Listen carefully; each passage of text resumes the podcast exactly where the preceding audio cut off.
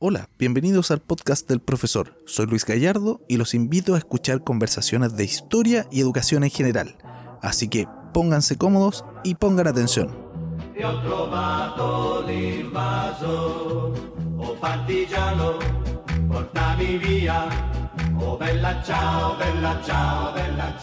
Buenos días, buenas tardes, buenas noches a todos los auditores y auditoras del podcast del profesor. Soy Luis Gallardo y en esta oportunidad les traigo un episodio eh, especial, un episodio que se viste de gala, ¿cierto? Nos vestimos de gala todos y todas para darle la bienvenida a un diputado de la República, don Diego Ibáñez, representante eh, de Convergencia Social que nos va a acompañar en esta oportunidad a hablar de distintos temas de actualidad y eh, esperamos conocerlo, sobre todo a mis estudiantes que pueden estar escuchando, mis ex estudiantes, colegas, todos y todas quienes eh, les interese el tema de contingencia y educación en general.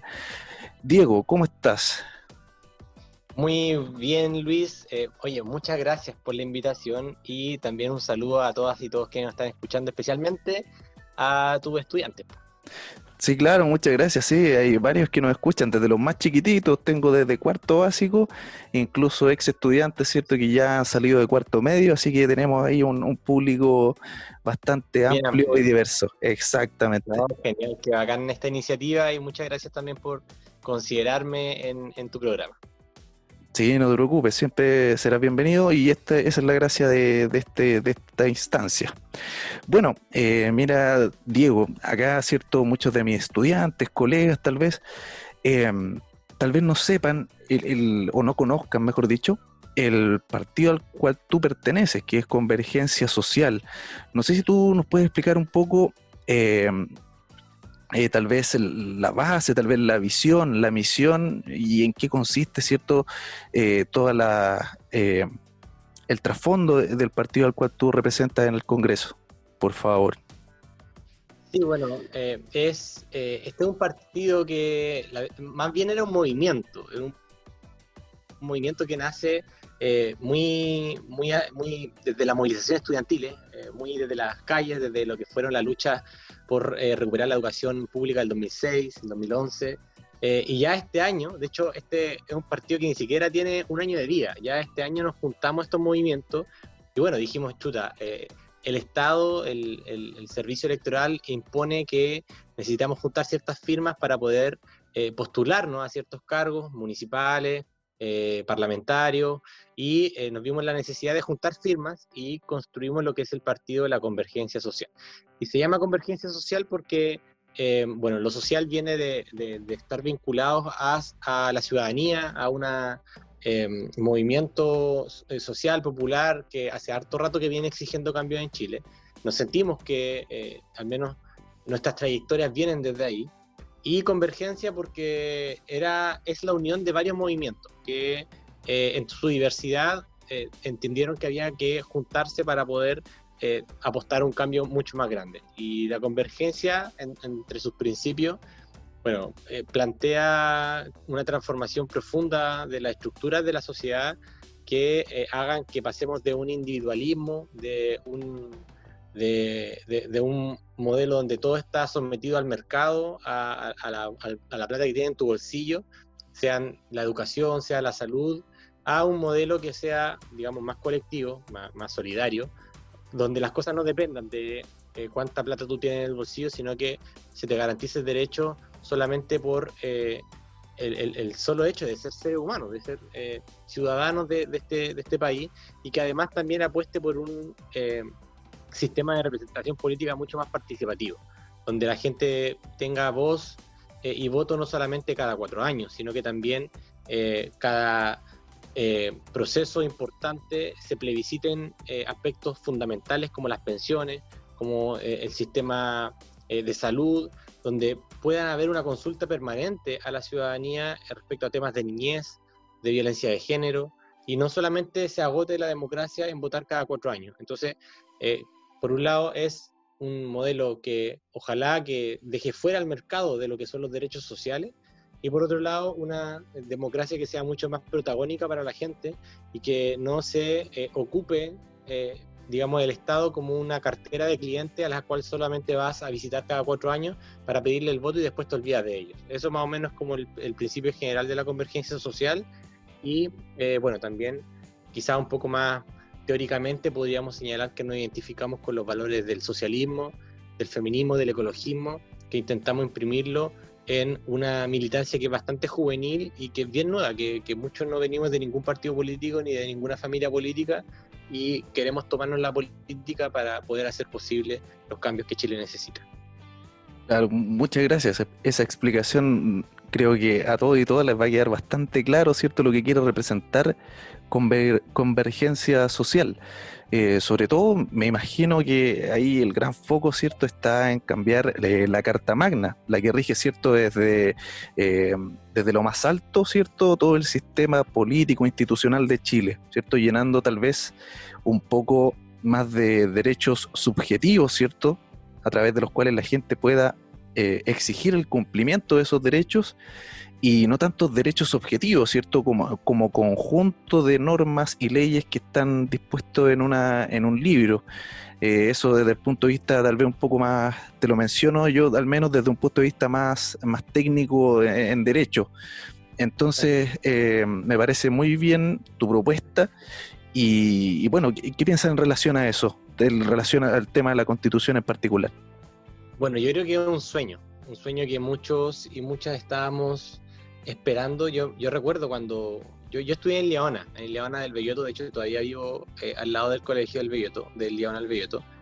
Nosotros nos tomamos el colegio del 2006 y eh, nos pusimos a dialogar con los chiquillos de eh, el, liceo comercial, con el gastronómico, que eran colegios, digamos, públicos, el Leona era un colegio subvencionado. También dialogamos con los Juan 23 y entre todos me acuerdo que hicimos un grupo súper bueno de, de dirigente y dirigenta y, nos poníamos a reflexionar eh, y encontramos que había un, gran freno, una gran muralla a las demandas del mundo estudiantil, que eran la Ley General de Educación, que era una ley orgánica constitucional. Y, yo me acuerdo que en ese entonces como que averiguábamos, le preguntábamos a los profesores qué significa una ley orgánica constitucional. Y nos decían que no era más que una bajada de una constitución. Es como una eh, un rango inferior, pero que se rige en, una constitución, sus principios, su filosofía, digamos, de existencia de esa norma está en una constitución. Dijimos, ya, la constitución. Y fuimos a la constitución y revisamos los principios de, la constitución y encontramos que ahí está el problema. Encontramos que eh, hoy en Chile existe una libertad de enseñanza que solamente eh, significa que la familia puede elegir el colegio donde puede estar su hijo, pero el colegio depende del bolsillo el cual la familia puede pagar. O sea, la libertad se basa en función del el bolsillo familiar. Si el bolsillo familiar eh, es más grande, la libertad es más grande para elegir. Si el bolsillo familiar es chico, la verdad es que no hay libertad porque estás condenado a matricularte en un colegio público. Y como compiten los, colegios, eh, los mismos liceos y los mismos subvencionados, con pruebas estandarizadas, eh, finalmente reciben más subvención o más plata del Estado aquellos colegios que tienen mejores resultados. Y los que tienen mejores resultados finalmente son los que tú pagas más. ¿Por qué? Porque concentran una mejor calidad docente en términos de, condiciones laborales. Eh, Las condiciones materiales también están a disposición, son otras condiciones. Una mejor infraestructura, gimnasio grande, te fijas, balones, eh, cosas que sirven para que el el chico o la chica se desempeñe en su vida académica de mejor manera, porque implica también más eh, inversión en, por, estudiante. Y eso eh, finalmente está en la Constitución. Y luego de eh, considerar esto, nosotros dijimos, ya, entonces necesitamos un cambio constitucional, porque no va a haber una nueva ley orgánica constitucional si es que no cambiamos la Constitución. Y eso fue en 2006. Después, en 2011, nuevamente nos tomamos la universidad ya, ahora, y no solamente era la educación, sino que también eran las pensiones, era un sistema de salud que acumulaba listas de espera y muertos sin tener ni siquiera una primera consulta. Y nos íbamos encontrando que todos estos ámbitos de la vida estaban regulados según principios constitucionales y eh, el gran principio que eh, garantizaba que hubieran negocios en, en, la salud, en la educación y en las pensiones, era un principio que se llama técnicamente, se le dice el principio de subsidiariedad, pero básicamente es eh, la lógica de hacer que los negocios privados entren en campos de la vida que no debiesen estar sometidos al negocio privado, sino que solamente debiesen ser eh, gratuitos por excelencia, porque son derechos universales, porque están en la, en la, en la Carta de Derechos Universales eh, y, en todos los tratados de derechos sociales, políticos y económicos que Chile también ha ratificado y que existen hace algunos más de 30 años, 40 años, 50 años y que lamentablemente en Chile eh, se vulneraron porque en algún momento se impuso una constitución sin consultarla a nadie y que fue mediante todo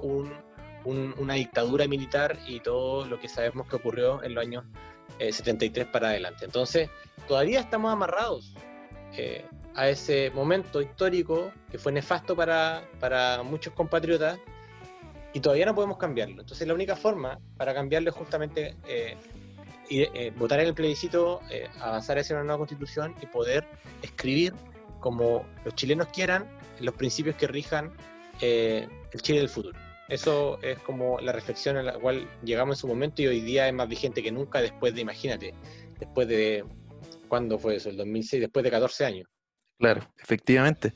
Y corroboro lo que dices tú, finalmente el principio de subsidiariedad permite que el, Estado solamente intervenga en aquellos aspectos en que los privados ya, ya no pueden intervenir. O sea, lo que se le escapó al negocio, digamos, lo que el negocio se le escapó ahí recién al Estado puede hacer algo de acuerdo a ese principio de subsidiariedad que básicamente es lo que no permite que se puedan exigir esos derechos universales a los que tú, también mencionaste.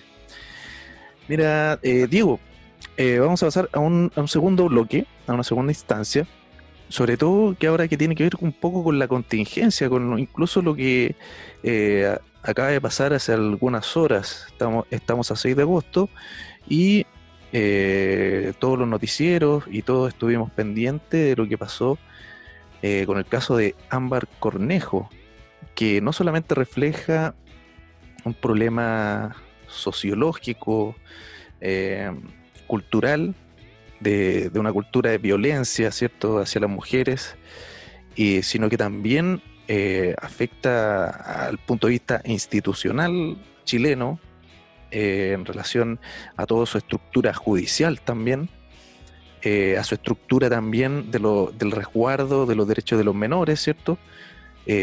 abarca una serie de problemas fundamentales, estructurales de Chile, y al cual nos tiene cierto todos muy afectados en este momento. Ha sido una semana muy noticiosa y sobre todo hoy día que lamentablemente se supo el desenlace de toda esta historia. No sé qué, qué nos puedes comentar tú en relación a esto.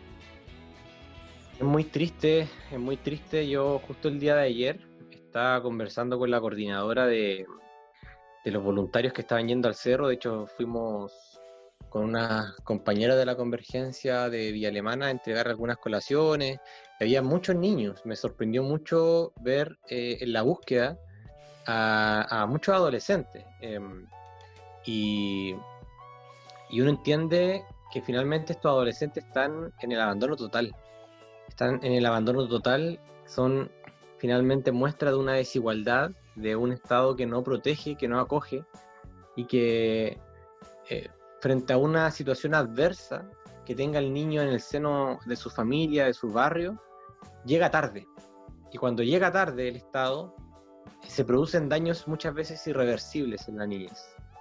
Y esto va escalando, va escalando, va escalando, y yo creo que lo que presenciamos con Ámbar es un fallo absoluto del sistema político, del cual también me hago cargo porque yo soy parlamentario, del sistema judicial, del sistema penitenciario y de toda una cultura eh, muy machista que eh, violenta permanentemente a la niñez.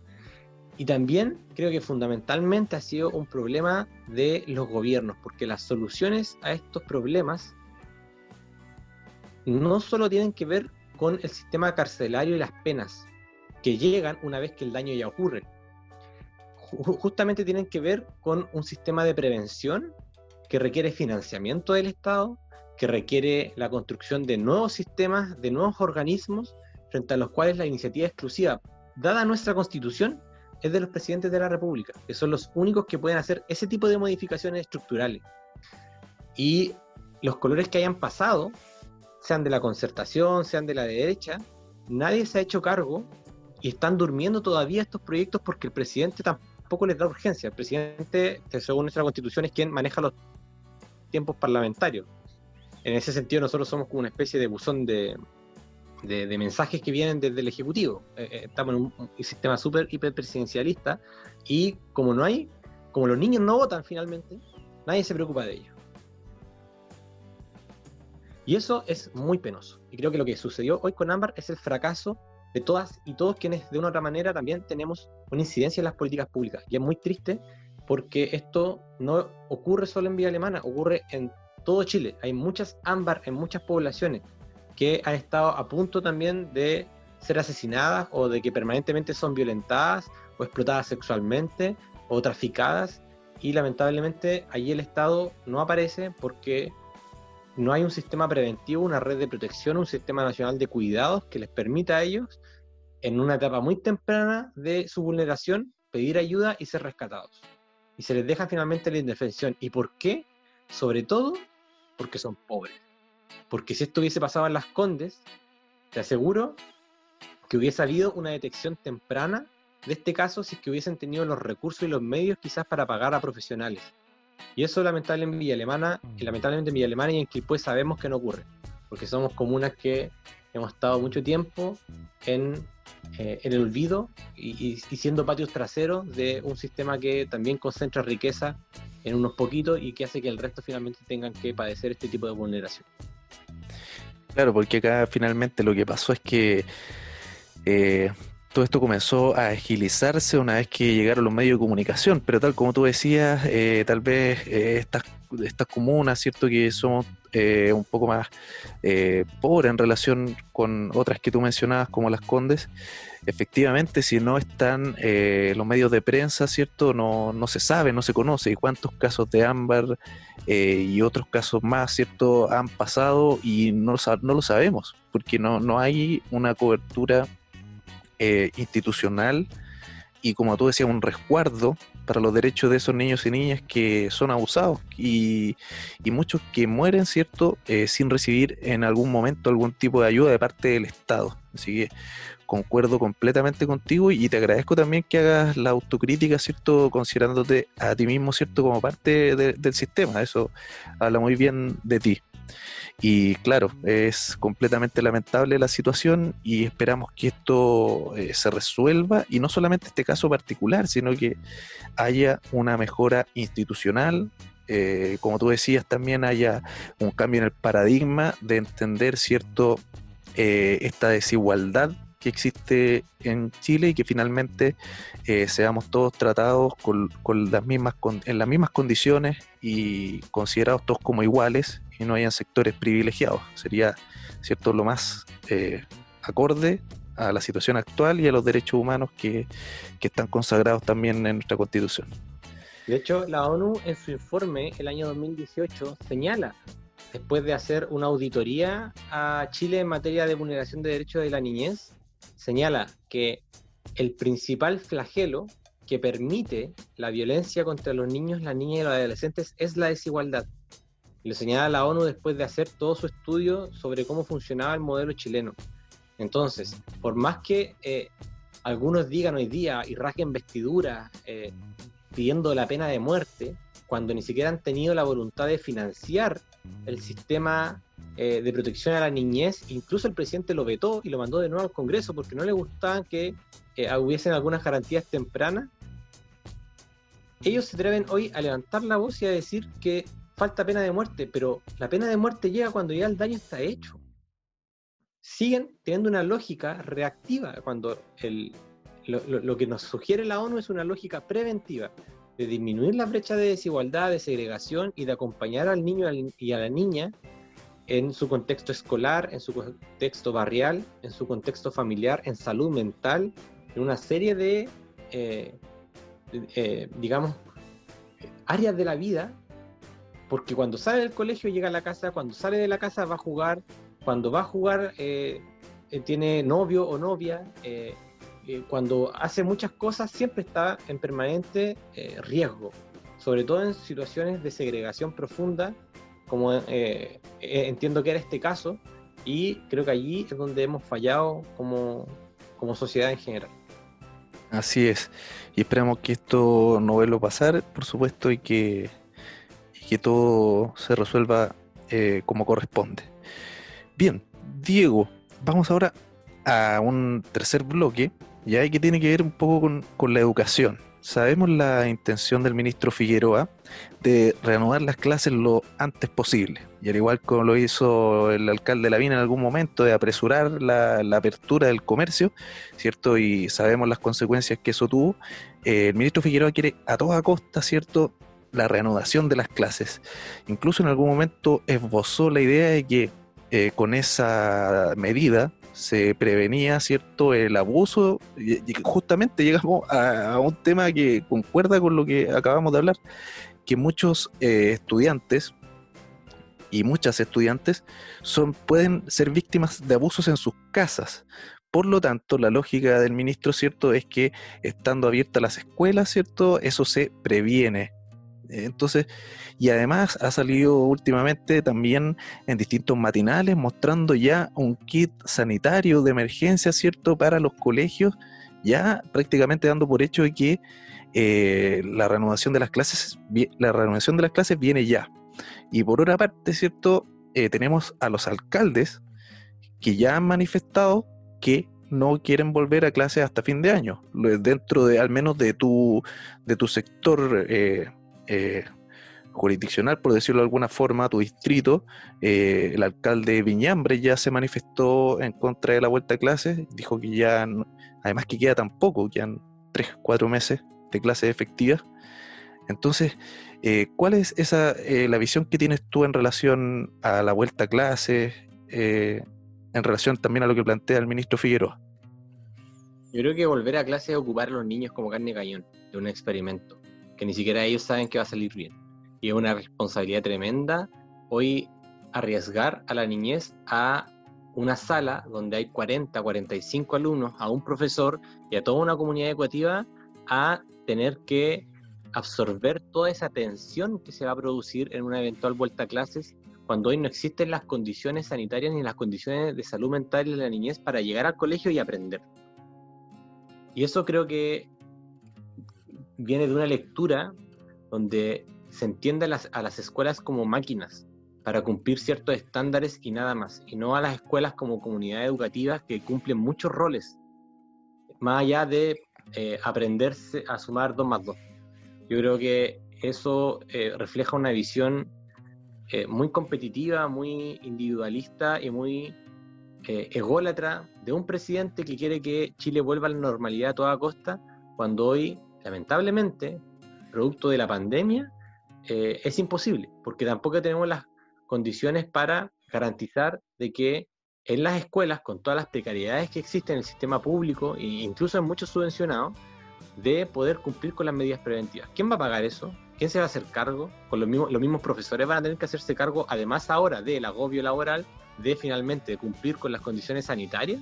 Si los profesores tampoco son médicos, tampoco son enfermeros, o sea, ya ya cumplen hoy una labor multifuncional y quieren que ahora más encima se las den de médico y enfermero. O sea, si no hay un, mecanismo seguro de retorno a clases, eh, van a volver a haber rebrotes, como sucedió en Alemania, en España, en Italia y eh, en Chile no están hoy día las condiciones para volver. Yo me imagino que lo más óptimo es dar por cerrado el año escolar garantizar obviamente que no existan repitencias. Yo creo que hay un problema ahí con los cuartos medios, como los cuartos medios realmente ingresan a la universidad mediante un procedimiento de bachillerato. Yo creo que hay que inventar algún mecanismo. Y quizás a los terceros medios eh, hacerle un 2 por 1 el próximo año, no, no, no me imagino, no soy experto en educación, pero creo que es la forma más óptima para poder cerrar el año escolar, darle garantía a las, a, a las madres, a los padres de que eh, no van a tener que mandar a sus hijos a clase, porque además, si es que vuelven a clase, no todos los papás van a mandar a los hijos a clase. Claro. Y es legítimo que no los manden tampoco. Es legítimo que no los manden. Entonces van a dividir a quién? A los que se quedan en la casa con clases online y a los que van al colegio con clases presenciales. Entonces yo creo que es un disparate y no estoy para nada de acuerdo en, esa medida. no hay ninguna condición que garantice que no va a haber contagio.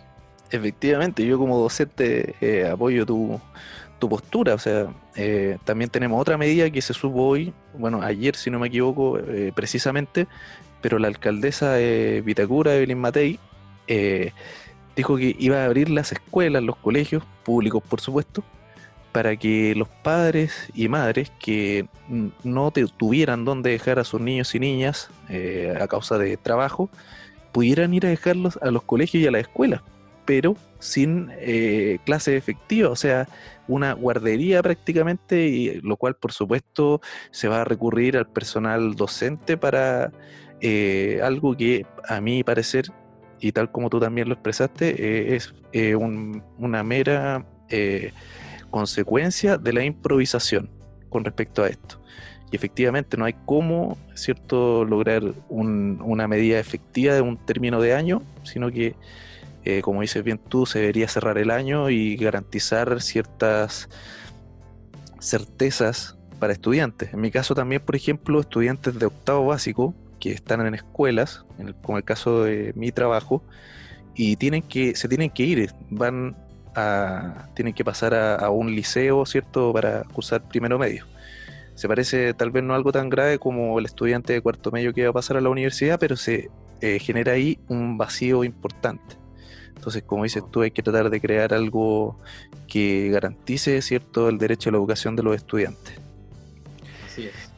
Y bueno, eh, estamos llegando al fin, digo, de este capítulo y al igual que en el, en el Congreso, te voy a dar dos minutos para que tú nos entregues, un mensaje a los niños y niñas, a los adultos también, que hemos tenido una gran sintonía y bueno, eh, te doy dos minutos para que tú entregues un mensaje eh, como diputado de la República a nuestros auditores y auditoras.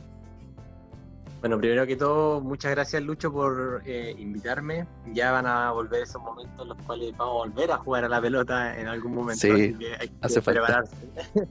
hace falta. Eh, nada, solamente señalarle a quienes nos están escuchando, sobre todo a los chicos eh, que son tus tu alumnos, tus estudiantes, que se involucren en, cambiar las cosas en su entorno.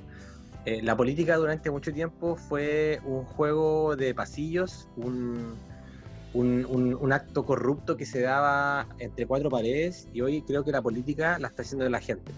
Eh, la política es justamente este mismo programa. Eh, creo que conversar de estas cosas, poder escucharnos, dialogar y ver distintos puntos de vista, siempre con respeto, es finalmente lo que debe ser la política.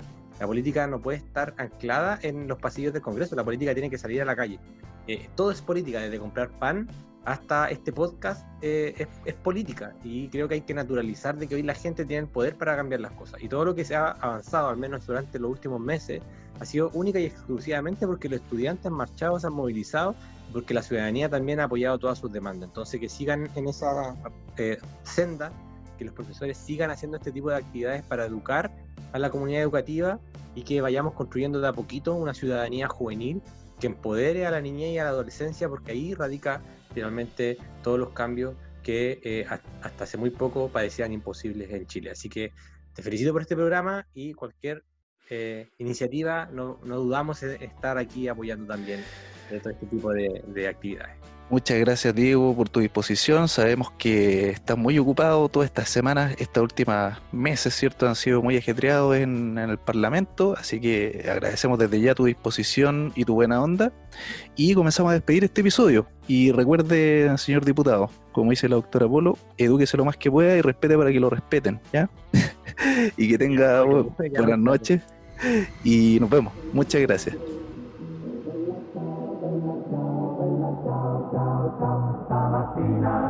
Mi sono alzato e ho trovato l'invaso.